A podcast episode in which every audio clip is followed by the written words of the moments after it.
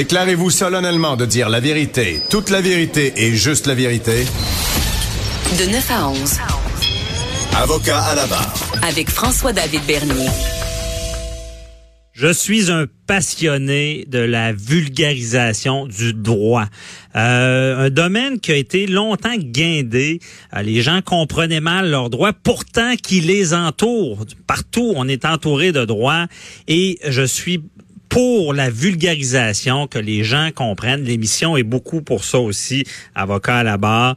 Et j'ai un, confrère au DPCP, euh, à la couronne, comme on dit souvent, pour vulgariser, euh, le ministère public, euh, maître Jean-Pascal Boucher, qui est le porte-parole justement du DPCP. Puis lui, il y a un travail qui est très important maintenant, je pense que ça a beaucoup évolué, d'informer les gens, de, de, leur faire comprendre comment le système fonctionne et leurs actions. Bonjour, euh, Maître Boucher. Bonjour, Maître Bernier. Merci d'être avec moi euh, pour euh, expliquer un peu. Maître Boucher, c'est une nouvelle ère pour le droit. Là. les gens veulent savoir ce qui se passe.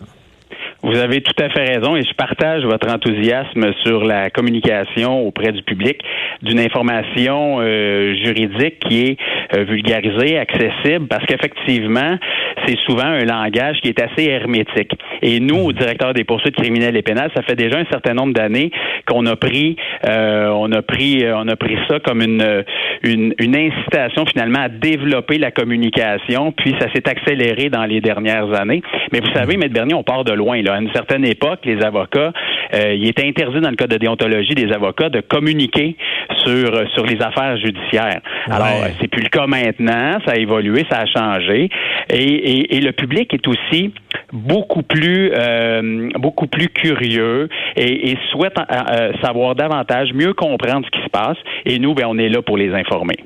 Ben, c'est ça, parce que ça a changé. Et j'ai l'impression que malgré le changement, on est toujours resté très frileux d'informer ou de parler de droit. Souvent, on entend, ah, du droit, non, on n'en parlera pas. Est-ce que c'est, est-ce que tu constates ça?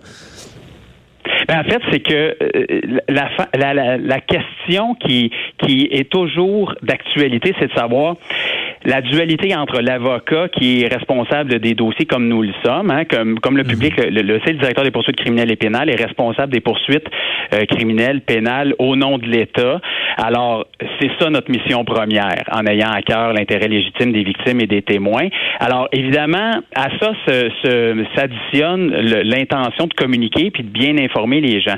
Par contre, il faut pas nuire. Il y a des, il arrive des situations où on ne peut pas communiquer. Et dans ce temps-là, c'est à nous d'expliquer pourquoi. Je vous donne l'exemple. Si, par exemple, nos communications pouvaient nuire au procès, nuire au processus judiciaire, bien évidemment, il y a, je pense qu'il n'y a personne qui veut ça. On veut que le processus judiciaire puisse se rendre au bout et qu'on n'interfère pas finalement dans euh, la décision qu'un juge aurait à prendre.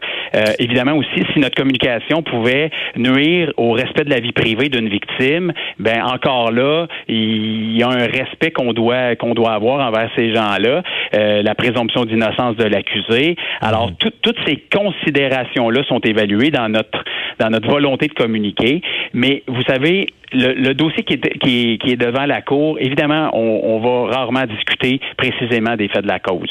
Par mhm. contre, à l'extérieur, pour de façon euh, de façon secondaire, on va plus large, on va communiquer. On a une équipe de communication depuis euh, la dernière année. On s'est doté d'une équipe de communication qui travaille très fort à, à mhm. développer euh, de l'information accessible au public sur les différents réseaux sociaux. Par exemple, Facebook, on a une chaîne YouTube, LinkedIn, Instagram, le Twitter. Alors, les gens hein, qui sont intéressés, les membres du public qui s'abonnent à nos pages, ont accès à des capsules, à des le saviez-vous, à toutes sortes d'informations sur différents sujets qui leur permet finalement de s'informer euh, au gré du au gré du temps. Je vous donne un exemple. Aujourd'hui, là, on met on met en ligne une capsule sur euh, les infractions liées à la pêche. C'est l'été, le temps des vacances. Quelles ah, sont finalement les circonstances? Donc, euh, on, on, joint d'une certaine façon l'utile à l'agréable. On parle d'aucun dossier en particulier. Alors, on ne peut pas nuire à un processus judiciaire, mais en même hmm. temps, quelqu'un d'intéressé sur ces questions-là pourra avoir de l'information facilement accessible. Oui, c'est bien dit. Puis, euh, mais je reviens là justement communiquer sans nuire. Ça doit pas toujours être évident de tracer cette ligne là. là. Non, effectivement. Alors, on se pose toujours la question euh, qu'est-ce qui est public dans le processus judiciaire jusqu'à maintenant? Quelle information est publique? Euh, Y a-t-il des ordonnances de non-publication, par exemple, qu'un juge aurait rendues qui nous empêcherait finalement d'en traiter? La priorité, c'est toujours le processus judiciaire en cours, mais évidemment, euh, dans la mesure du possible, on se, on, s'efforce de transmettre de l'information pour que le public puisse comprendre ce qui se passe. Parce que dans le fond, le système de justice, c'est pour le, c'est pour le public, c'est pour, mm-hmm. c'est pour d'abord c'est le, procès d'un accusé, mais c'est aussi euh, l'occasion pour les victimes de venir exposer ce qu'ils ont vécu et, ce qui et, finalement de venir rendre témoignage.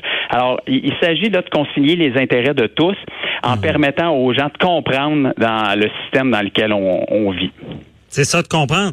Parce que là, je vais peut-être loin un peu, mais souvent dans, beaucoup de causes, bon, pour nos auditeurs, on veut libérer quelqu'un, on va dire ben, est-ce que ça va déconsidérer l'administration de la justice? C'est l'importance du système crédible est, là, là. Mais euh, justement, cette communication-là, d'expliquer va venir rassurer le public et va aider à ne justement pas déconsidérer l'administration de la justice. Ben oui, vous avez raison. C'est un des objectifs, dans le fond, notre communication ou euh, la transmission d'informations de, sur ce qui se passe dans le processus judiciaire et son déroulement. C'est évidemment dans l'intérêt dans l'intérêt public qu'on le fait afin de mhm. préserver la, confiance du public dans l'administration de la justice, aussi de mieux comprendre l'institution du directeur des poursuites criminelles et pénales. Vous savez, je vous donne un exemple. Il y a quelques années, au début, quand j'ai commencé comme porte-parole en 2011, le, le, le, directeur des poursuites criminelles et pénales a été créé en 2007.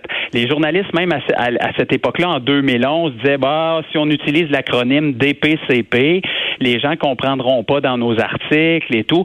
Et euh, tranquillement, pas vite, hein, on est rendu en 2019, mais on le voit beaucoup plus. Le, DPCP, les gens maintenant comprennent mieux c'est quoi, euh, comprennent finalement que c'est l'acronyme du directeur des poursuites criminelles et pénales, responsable des, des poursuites euh, au nom de l'État au Québec, des infractions qui sont ou mhm. pénales. Alors, tranquillement, pas vite, c'est un, un, travail de longue haleine, de petits pas, et on, on, on travaille de, toujours pour développer finalement les, les, différents moyens qui s'offrent à nous. Puis là, ben, on parle de médias sociaux, mais c'est ça. Si les gens, les, les gens s'abonnent, les gens nous posent des questions. Alors, ah, on, on, recueille ces questions-là, puis après ça, on en fait un sujet d'intérêt, puisqu'on on voit que ce sont des questions finalement qui touchent, qui touchent les gens. Alors, dans ce temps-là, ben, on travaille sur le sujet, on développe euh, soit des capsules, soit des, soit de l'information pour que euh, les gens en aient pour, euh, pour, pour, ben finalement leur, leur argent. Ah oui, puis c'est bien fait là, sur le Facebook. J'invite nos auditeurs à aller voir ça. C'est exemple que j'avais vu. Euh, souvent les gens disent les policiers qu'est-ce qu'ils font? Ils ont pas tout le temps les conseils des procureurs. Il y, a vraiment un procureur qui travaille toute la nuit pour aider les policiers. Il a vulgarisé tout ça. Mais maître Boucher, je vais sur. Est-ce que tu penses que maintenant les procès sont encore plus médiatisés qu'ils l'étaient avant. Ben c'est une, euh, en fait, de tout temps, les, euh, les affaires judiciaires et policières sont populaires.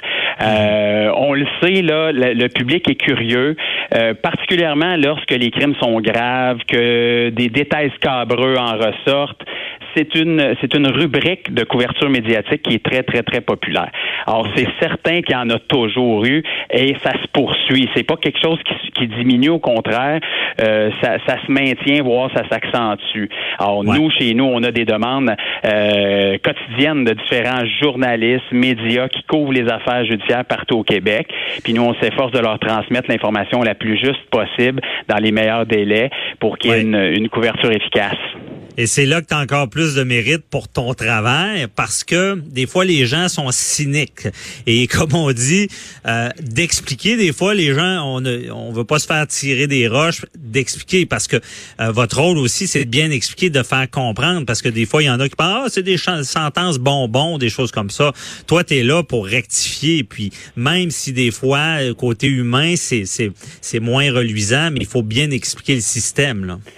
Mais dans la mesure du possible, effectivement, c'est un système qui, euh, somme toute, fonctionne euh, fonctionne très bien, où les différents acteurs, que ce soit les procureurs hein, qui travaillent très fort partout au Québec, les avocats de défense qui, eux aussi, euh, euh, ont une lourde responsabilité, puis ultimement, la magistrature qui, qui, qui, a à trancher des débats, parce que c'est normal, c'est un système qui est adversaire, où nous, on a le fardeau de démontrer la culpabilité des accusés qui sont que, que, pour lesquels on porte des accusations. Puis ultimement, c'est un tribunal qui va trancher, un tribunal indépendant, qui va trancher de la question. Alors, euh, ce que je peux vous dire, c'est que nous, euh, on croit en, en, en, la justice québécoise parce que on voit, on voit les efforts, on voit, on voit tout ce qui se fait, euh, particulièrement pour le soutien des victimes, par exemple, en matière, en matière de violence conjugale, de violence sexuelle, les procureurs qui, bon an mal an, là, traitent tous ces tous ces dossiers-là partout au Québec.